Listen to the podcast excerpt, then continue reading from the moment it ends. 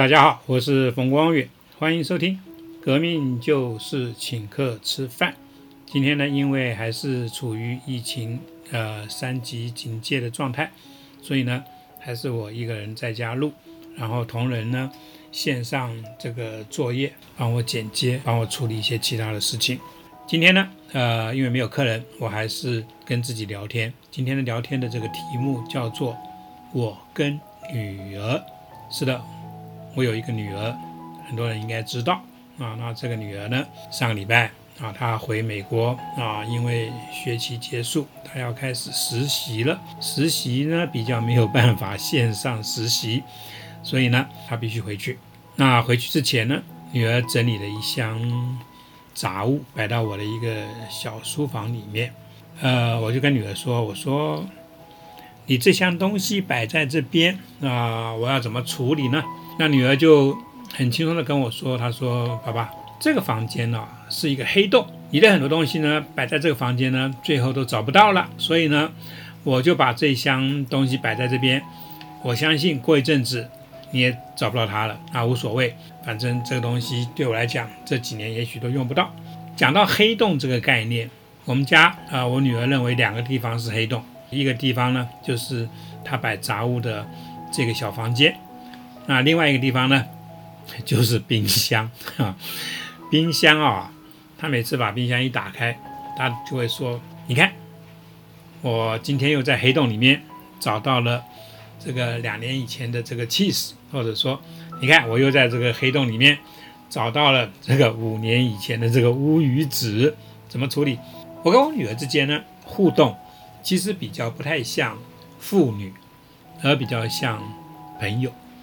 那我这种互动的模式，其实我很多朋友跟他们的这个子女也都是这样子，这样子的互动，我觉得值得去推广啊。一个很重要的原因是，子女比较愿意跟你讲话，你也比较有话跟子女讲，因为两代之间的差异，长久以来根据我们自己的一些经验。常常是用一种威权的方式，就说父母在这个跟子女相处的时候，常常显示出一种威权的这样子的一种一种样子啊。那这种样子呢，其实是会妨碍到两代之间的互动。可是我跟我女儿之间的这种互动，因为没有所谓的这种价值，没有啊所谓威权的这种心态，我很多事情跟女儿讲，那她比较能够接受。那女儿也愿意跟我分享她的一些事情，可是女儿啊，她也很坚持啊，她不愿意啊，把她的一些隐私啊，在我的一些社交媒体上面透露。所以常常看我脸书的这些连友，大家应该注意到，我常常讲女儿，可是到现在为止，大多数人都不知道我女儿念哪个学校啊，我女儿。名字是什么？当然知道他姓冯，这个这个还好啊。那我女儿呢？她很多事情，那经过啊我的脸书的透露出来的，都是一些比较从我自己的观点来看，比较应该推广出去的一种两代的相处方式，如此而已。很多人在我脸书上面。看到我跟我女儿之间的故事，很多人喜欢，例如说大厨跟二厨的系列。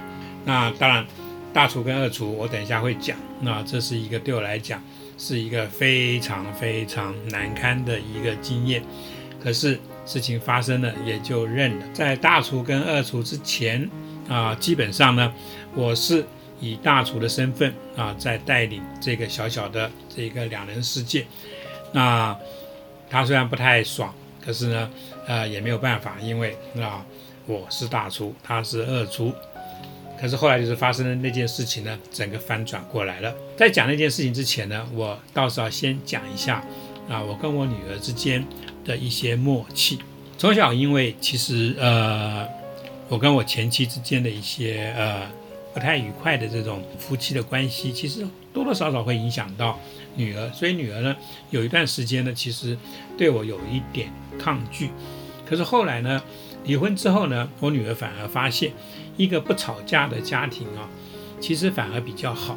所以这是为什么啊？其实我在于这个，例如说夫妻关系里面，两性关系，我其实常常是劝离，不劝和。真的，我觉得啊，很多人的结合是一个错误，那就应该分开啊。可是我们跟下一代的关系，这个呢，就一定要好好的维持。我们一定要经常的检讨，怎么样子啊，跟我们的下一代，或者说我们跟我们的上一代，要怎么互动，才能够让这个关系，因为这个关系并不是像是一个婚姻关系可以离的，这个关系是一个永远的关系。所以，我们一定要懂得去经营这种两代的关系。那我跟我女儿之间，我前面讲过，基本上是比较属于像朋友，不像是父女。那甚至说，我们两个之间的这种对话啊，常常是没大没小的，会让我的父亲啊，曾经都讲过说，你们两个啊，父不父，子不子的。当然，我跟我父亲的关系也是非常的啊，就说在以前呢。在我们那个年代里面，算是非常让我的朋友羡慕的一种关系，因为的父，因为我的父亲非常的民主，啊，非常的开明，所以我们家常常会见到我跟我同学，就是说以我们家当做一个基地，啊，在当年哦，啊，在上个世纪哦，六零年代、七零年代的时候呢，我的父亲就常常会以一个，例如说大厨的身份，啊，跟我妈妈啊，他们两个都大厨。那就是说做菜招待我的朋友，就招待我的同学，所以我跟我父亲之间非常融洽，我跟我父母亲之之间非常融洽的这种关系呢，其实让我知道，我如果要跟女儿相处，基本上我就要尊重她，那尊重她呢，就从尊重她的隐私开始。所以真的，我的脸书写这么久啊，真的没有人知道我女儿，就说她的名字，她读的学校，啊，她。现在在干什么？可是呢，有些东西我知道，我写出来，我女儿也不会介意，因为我讲的是，其实是一个看似好像啊两个这个互相调侃、互相这个促狭啊、互相斗嘴，甚至啊，我跟我比较熟的朋友，我常会讲，我跟我女儿呢常常互相羞辱，真的这个概念啊。其实是我在这一个美国留学的时候就养成了，因为我当初去留学的时候，啊，我有好几个美国的这个家庭啊，会常常招待我去他们家吃饭。当我跟这些美国家庭、这些阿姨，然后这些妈妈去，因为我以前曾经在这一个图书馆里面打过工，所以图书馆里面的这些阿姨啊、妈妈，其实啊跟我都这个相处的都非常好，所以。有有时候一些节日，他们都会请我去他们家吃饭。其中有一个意大利妈妈，我特别喜欢她，因为她跟她女儿，她跟她儿子之间互动的整个过程，会让我觉得，那真的叫做没大没小。可是从头大家都笑到尾，就是生活里面啊，经常会有那种非常轻松的这种画面出现。而这种经验呢，我在台湾是比较没有办法去经验到。因为在台湾的家庭里面，一般来讲，大家也知道啊，两代之间其实比较没有这种无无话不说，尤其是在朋友面前、同学面前这样子轻松互相对待的这种情节出现。所以我在美国的这种经验，让我知道，我以后如果要养儿育女啊，我对待他们的方式一定要像我在美国啊认识的这些妈妈、这些阿姨。一样，就是说他们怎么去跟他们的子女、他们的下一代互动。那我跟我女儿之间的这些互动，老实讲也都是长久以来养成的。从小时候我讲故事给她听，到很多时候呢，我就开她小玩笑，你知道，用黑色的幽默去求她啊。久而久之，她自然知道啊，就算是责骂，基本上也是一种，那父亲是用另外一种方式在教育她，所以她也不会介意。我觉得这个是一个我自己在这个两代，那也就是我跟我女儿之间的整整个那互动过程里面，其实我我我倒是挺挺推荐大家的，真的不要把子女当做你的财产，不是，他们不是你的财产，他们只是啊这老天啊真的是送你的一个礼物，所以你要好好的珍惜这个礼物，那你这辈子那也许。啊，只有几十年的时间跟他在一起，所以呢，生活里面真的尽量尽量你知道保持轻松啊，互相尊重。我跟我女儿因为这个互动的模式跟很多人其实很多家庭其实不太一样啊，所以呢，呃，在生活里面呢，有一些结果也反而是比较我所期望的啊。例如说了，呃，我女儿他在国中的时候念的是这一个私立的一个教会学校啊，而且住校。那在这个整个过程里面呢，其实我当然就比较没有机会啊遇见他。有一次，他那个时候准备考高中的时候呢，我就特别找他过来好好的聊了一下。那次我觉得是比较严肃的一次，跟他聊天，我就跟他讲，我说，我说女儿，我说你看你三年在这个教会女中啊生活下来。然后呢，如果你下面这个三年高中，你还是在一个女中的话，我说，呃，你去想想，六年当一个女孩子在她整个成长的过程里面最重要的这个六年啊，竟然都是跟同性在一起。我说女儿，你这个经验啊，我其实是不太推荐。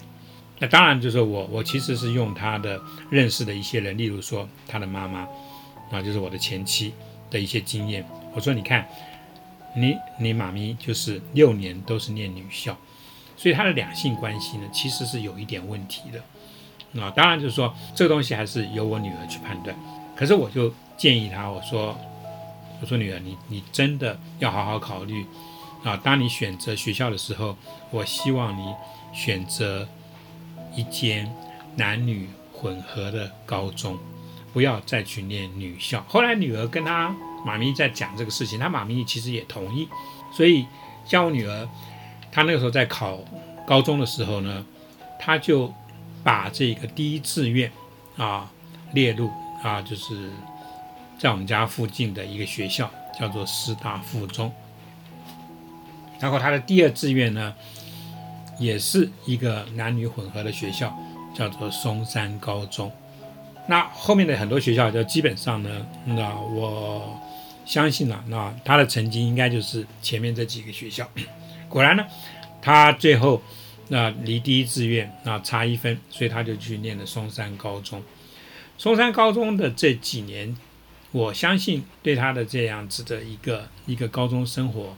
是比较有加分的，就是说，跟如果他去念女校的话，那应该是比较有加分的啊。虽然我女儿也还是一个比较内向、比较害羞的人，可是呢，两性的这样子的互动，在三年的这个高中的这个学习过程里面、生活过程里面，我相信绝对是跟如果他去念女校是不一样的。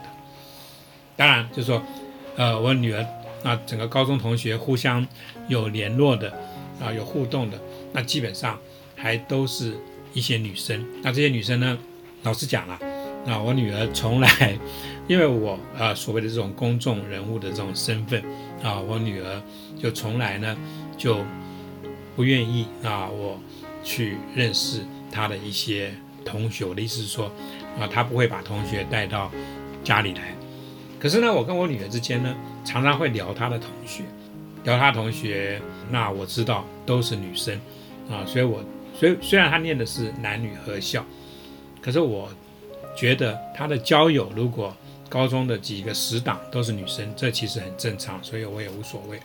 我记得他那时候进松山高中，在高一的时候刚进去不久，就刚好碰到这一个呃 HBL 的这个高中篮球联赛，那我跟我女儿两个人呢。就在看这个联赛的转播，我就跟女儿说：“我说，女儿，爸爸当初跟你讲的是对的吧？对不对？你看一进去，你们学校那就是一个全台湾篮球第一名的高中，是不是很厉害？啊，女儿当然就是说，嗯嗯嗯，是是是。当然，她对于这种篮球，她完全没有兴趣，也真的是，我不相信她懂任何的篮球的规则。那我觉得这是。”高中体育这个教育的这个失败啊，可是一个人不懂篮球其实也无所谓，因为他很会溜冰，他会射箭啊，那这些我就不太懂啊，所以我倒觉得说，运动或体育啊，原本就是看个人的这个体质或者个人的兴趣去发展。那他喜欢要在运动的这条路上面要那选择哪些运动，那那个是他的这个一个选择啊，我就完全不会讲话。只是我那天那天跟他讲，我说你看，那爸爸就是厉害，你知道，一选就选了一个，你知道全国这个篮球冠军，而且是三连霸的一个学校。好，那。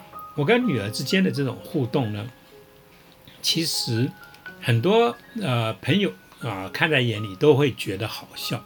他们尤其喜欢啊我在这个脸书上面有关于这个大厨跟二厨的这一个系列。那讲到大厨跟二厨，其实呢呃就要透露出一个啊非常不堪的一个故事啊。原本呢在这故事之前呢。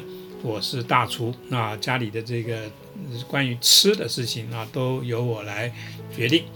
可是呢，自从发生那件事情之后呢，女儿马上那自动的啊升格，那她自己升格的啊成为大厨，就把我贬为二厨。那从此呢，很多事情就要听她的了。那为什么会从大厨降为二厨？这个故事其实有一点呃，有一点。难堪啊，呃，有一天呢，呃，我在新维市场啊，就是大安路那边啊，买了呃几个柠檬啊，那回来之后呢，我就跟丫头说，我说，嗯，女儿，你帮我这个柠檬啊榨个汁。她说好，那她就用这个榨汁机呢，把这个柠檬榨成汁，然后呢端上来，她跟我说，爸爸。这个汁榨好了，你买的是一种比较甜的柠檬。我说这怎么可能呢？啊，柠檬不都酸的吗？那女儿就很客气的说：“她说不，爸爸，那你买的这个柠檬是甜的。”我说不可能的。她说你吃吃看。那我就稍微尝了一下，果然是甜的。然后女儿就用一种非常不屑的这种眼光跟我说：“她说爸爸，你买的其实是绿色的柳丁。”不是柠檬。一个人如果连柠檬跟柳丁都分不清楚，这个人还说自己是大厨，我觉得这个人其实要有一点点的羞耻心啊，要自己啊降为二厨。那以后呢，我就是大厨。大厨跟二厨的这个升降，就是在那一刻决定的。那而那一刻之所以。啊，有这个决定，完全是啊，我在买柠檬的时候啊，真的一时眼花啊，出了这个错误。有了大厨跟二厨的这个分野之后呢，其实后面还有很多的故事，有些我也写在脸书上面。那我印象比较深的一段，是有一次呢，女儿因为一道菜的问题啊，那她就突然跟我摊牌，她说：“爸爸，我说什么事？”她说。我觉得啊，我们家的厨房跟这一个餐厅之间呢，应该要装一个门禁的装置。我说什么门禁的装置？他说就是啊，要有一张门禁卡。那任何人想要进入厨房去做菜，就一定要有这张门禁卡。我说然后呢？他说这张门禁卡只有大厨才能够拥有，像你这种二厨呢，如果要来厨房要来说三道四。你就要向我借这个门禁卡，要不然你就不要进厨房。那那一刻真的是一个很大的打击，那我完全讲不出话来。因为后来啊，因为那道菜，我觉得我女儿是对的，所以呢，像诸如此类的这种这种这种小故事呢，就经常发生在大厨跟二厨之间。我后来啊，呃，有一次跟女儿去吃饭，吃晚餐。就发生了一件事情，那这件事情呢，我我有写在脸书上面。那我现在就把那天的这个脸书呢，在这边念一下。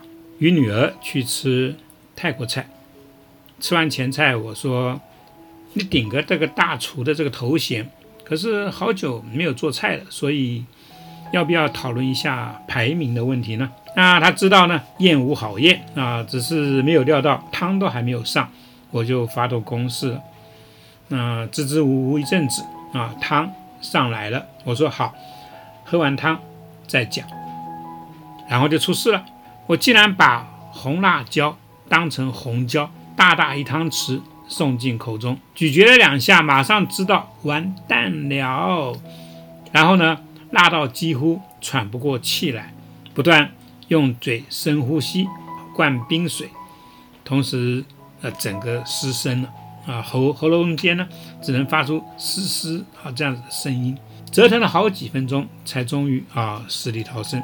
那怎么会这样呢？啊，女儿问。那个辣死人的红辣椒，那我看成了红椒啊，我心有余悸，我这样跟她讲。女儿呢，见我终于可以说话了，于是她缓缓地说道：“上次啊，你是因为分不清柠檬跟柳丁，才降成二厨的，是不是？现在呢，竟然连红辣椒跟红椒都分不清，所以呢，还要继续讨论排名吗？”那一刻啊，那正是我元气最伤的一刻。听他这么一说，也只有认了。斗争呢，其实并没有歇息啊，并没有停止。更伤的呢，发生在回家的路上。经过一家卖菜的这个铺子，女儿突然停下来，望了望里面。呃，我问你要买菜吗？他思索了一下，摇摇头，缓缓说道：“爸爸，你要不要进去一下？”那干嘛呢？我问。呃，没有什么，就是进去一下，呃，教教老板，教老板教什么？呃，就是去教他呀，啊，红辣椒跟红椒的这个区别呀。那一瞬间，我知道我又上当了，也不过就是吃泰国菜一个不小心看走眼啊，伤了荷包、喉咙的这个事情呢，都小，自尊怎么可能伤这么重呢？那只有等八月了啊！那个时候纽约疫情呢，应该嗯控制住了啊，学校开学啊，自以为是的大厨呢，就又得回去上课了。大厨啊，上个礼拜这个回纽约啊，那呃我又自动 升回大厨了。那因为家里只有一个人了啊。其实有一段时间，我跟我女儿之间的这些互相羞辱的事情呢，倒常常啊出现在脸书。我记得在前两年啊，还在选举的时候啊，呃，我跟我女儿之间啊，在政治这件事情上面那的一些互动啊，有一次我也把它抛在我的脸书上面了。那一次倒是挺好笑的，而且这个这件事情呢，就说证明我女儿真的，就说在很多时候他的想象力其实有点青出于蓝。好，我就把那一天的这个脸书的那个内容，我稍微念一下。前几天接了一通市话啊，就是室内电话。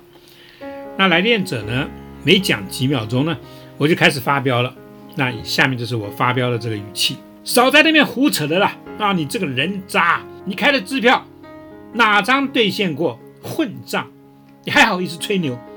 妈的！你再啰嗦，你再啰嗦，我就插你祖宗十八代！还讲，还讲！你狗嘴里什么时候吐过象牙啊？不拉不拉不拉吧，讲一堆，唱作俱佳。骂完，挂了电话。女儿呢，用奇怪的眼神看我，我就稍作解释。哎，又是那个家伙的拜票电话录音，烦死啦！那女儿听了，用很和缓的语气说道：“爸爸，你怎么知道是电话录音啊？也许刚刚就是他亲自在打电话呀。”根本就还没讲两句话，就被你臭骂一顿。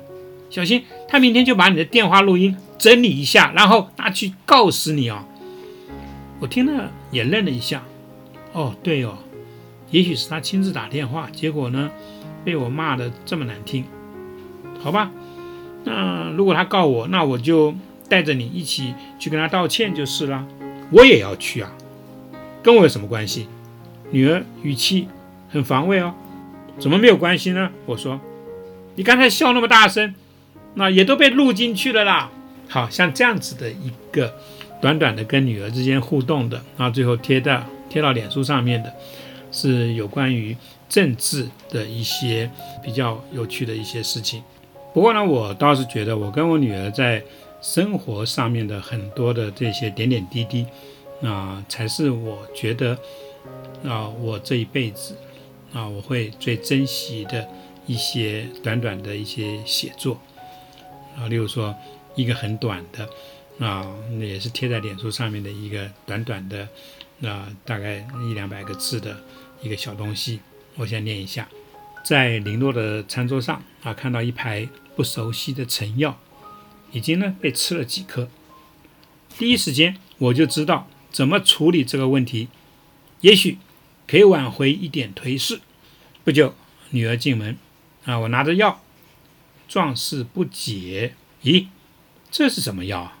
女儿盯着我看，啊，眼也不眨一下。你哪里找到的？我说，反正不是药房。那这是避孕药吗？逮到机会呢，当然要下重手。女儿淡淡的回道：“前阵子肌肉酸痛，就买来试试看。”我就回了。所以呢，不是避孕药。女儿又回了：“如果解除肌肉酸痛的药可以避孕，那你也可以吃吃看呢。啊，反正你习惯乱吃东西啊，啊，反正你也不喜欢浪费呀。嗯，那这让我一时答不上话，又输了。所以像短短的这样子的一些呃回忆式的这种写作，其实啊，让我每次在看。那尤其是女儿现在不在身边的时候，啊，我看到这种短短的东西，我心里都会，啊，有一种其实有点酸酸的，啊，可是又有点甜甜的。可是像这篇短东西，其实它透露出，啊，例如说我跟我女儿之间可以公开的在讲，那例如说避孕药啊，例如说呃这个女性的这个经期啊这些事情，啊，这些都是我跟我女儿之间啊完全没有忌讳的一些内容，谈话的内容。我其实最喜欢的还是啊，我跟我女儿之间的有关于生活方面的一些啊短短的写作。那呃，我我再念一段，那有关于我们之间这种生活的，而且这一次的这个贴文呢，其实反应非常好，因为很多的我的朋友都有跟我讲到这一段的这个贴文。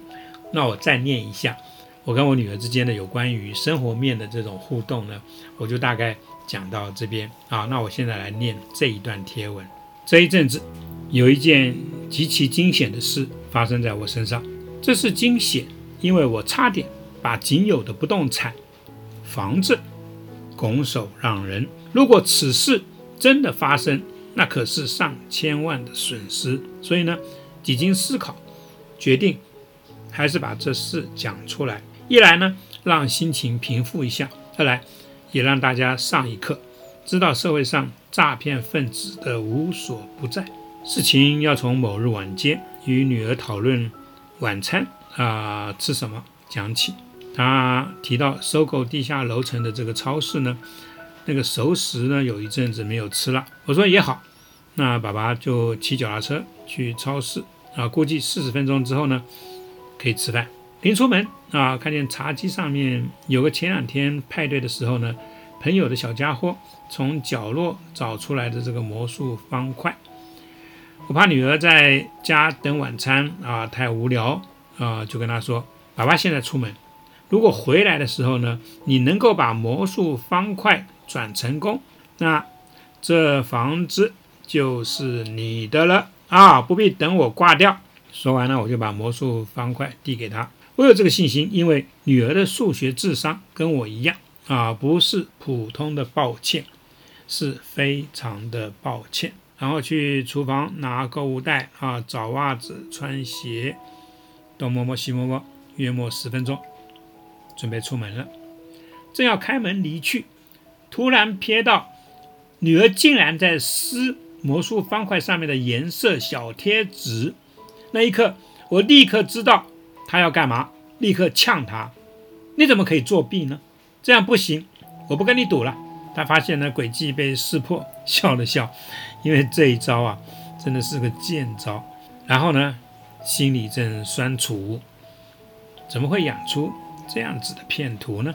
而这种诈骗集团成员的数值呢，又是从哪里来的？我真的毫无头绪。这个家贼！差点连我退休之后赖以为生的房子都骗走，最后在一连串的尖锐的这个形容词之后呢，我才开门离去。不料开门的时候呢，他的结论突然冒出来了：啊，不就是遗传呢？是基因的问题啊，怎么能怪我呢？总之，房子是保住了啊，这个比较重要。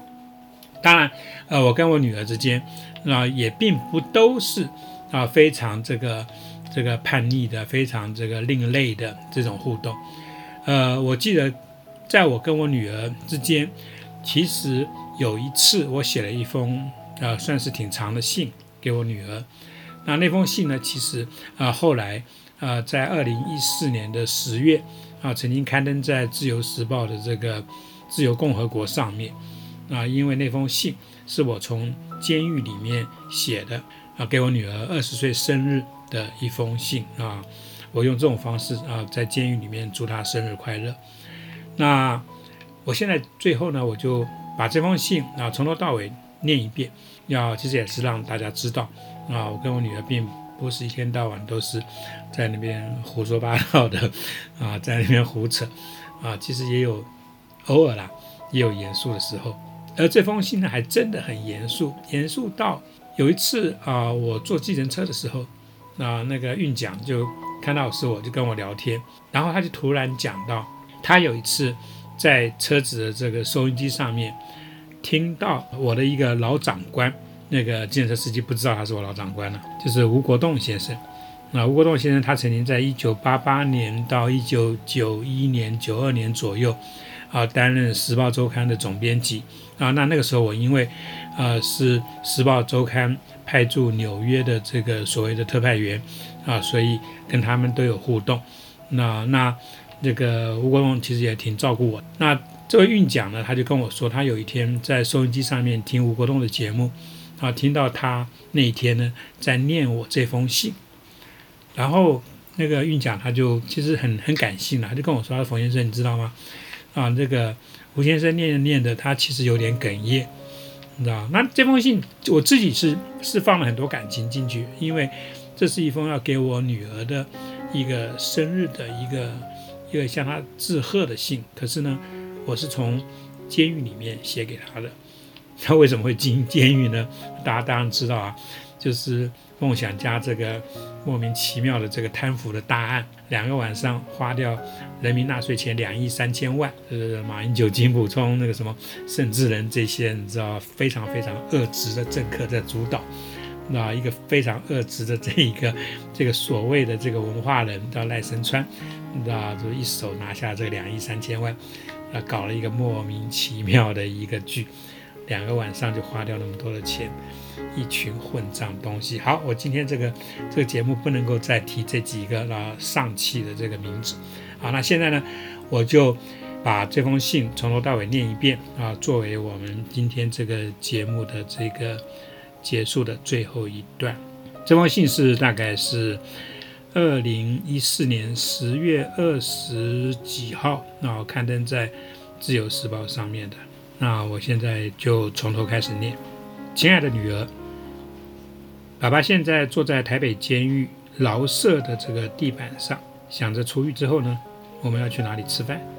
与你一块吃饭，那总是这些年爸爸生活里最愉快的回忆。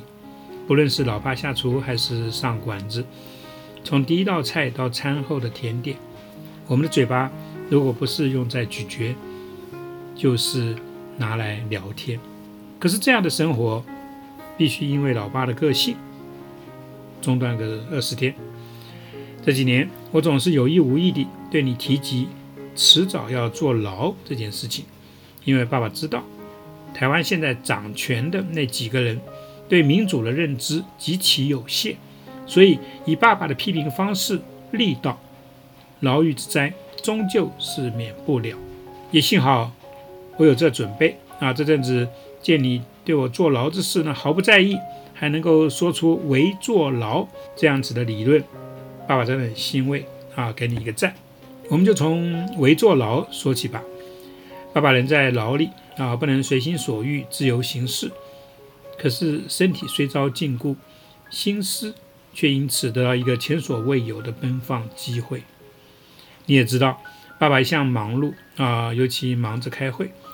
如今突然连续二十天没有开会，哼，还真闲得发慌。不过没有人跟爸爸开会，我自己跟自己开。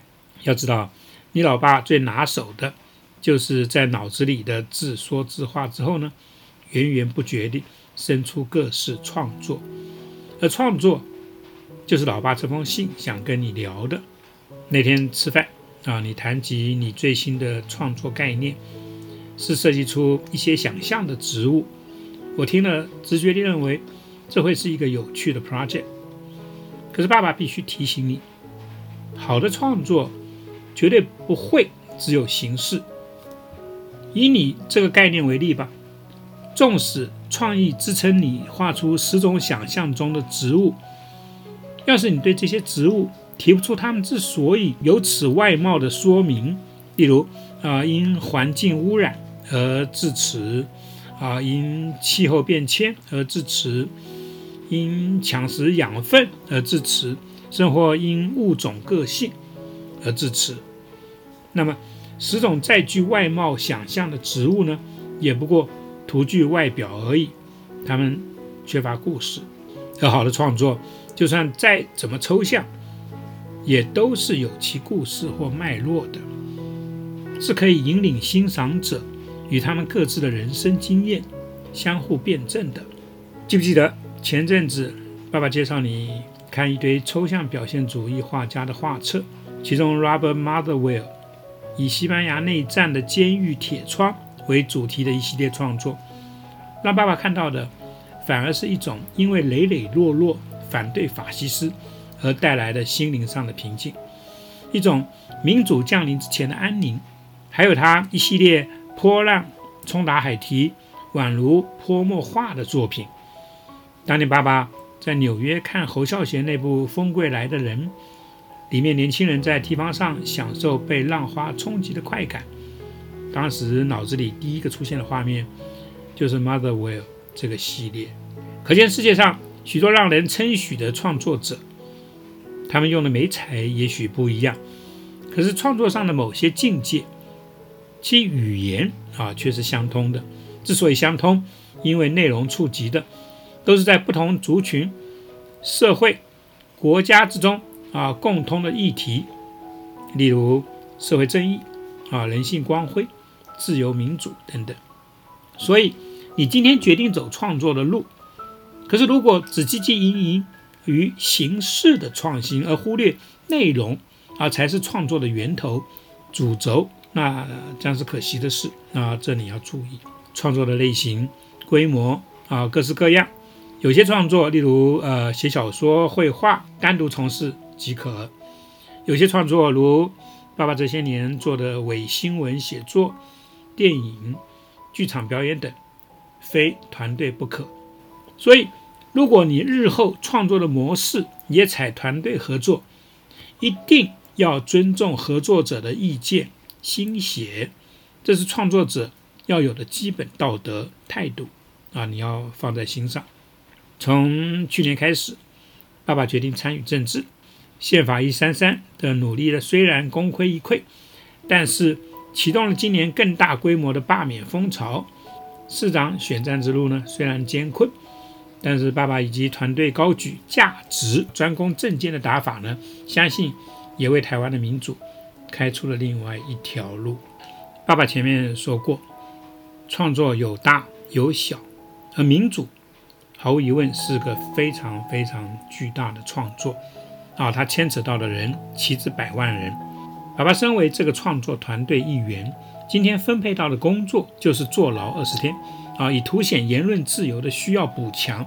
爸爸求人得人，无怨无悔，只是锒铛入狱这段期间，正好错过你二十岁生日，这是爸爸最遗憾的事情。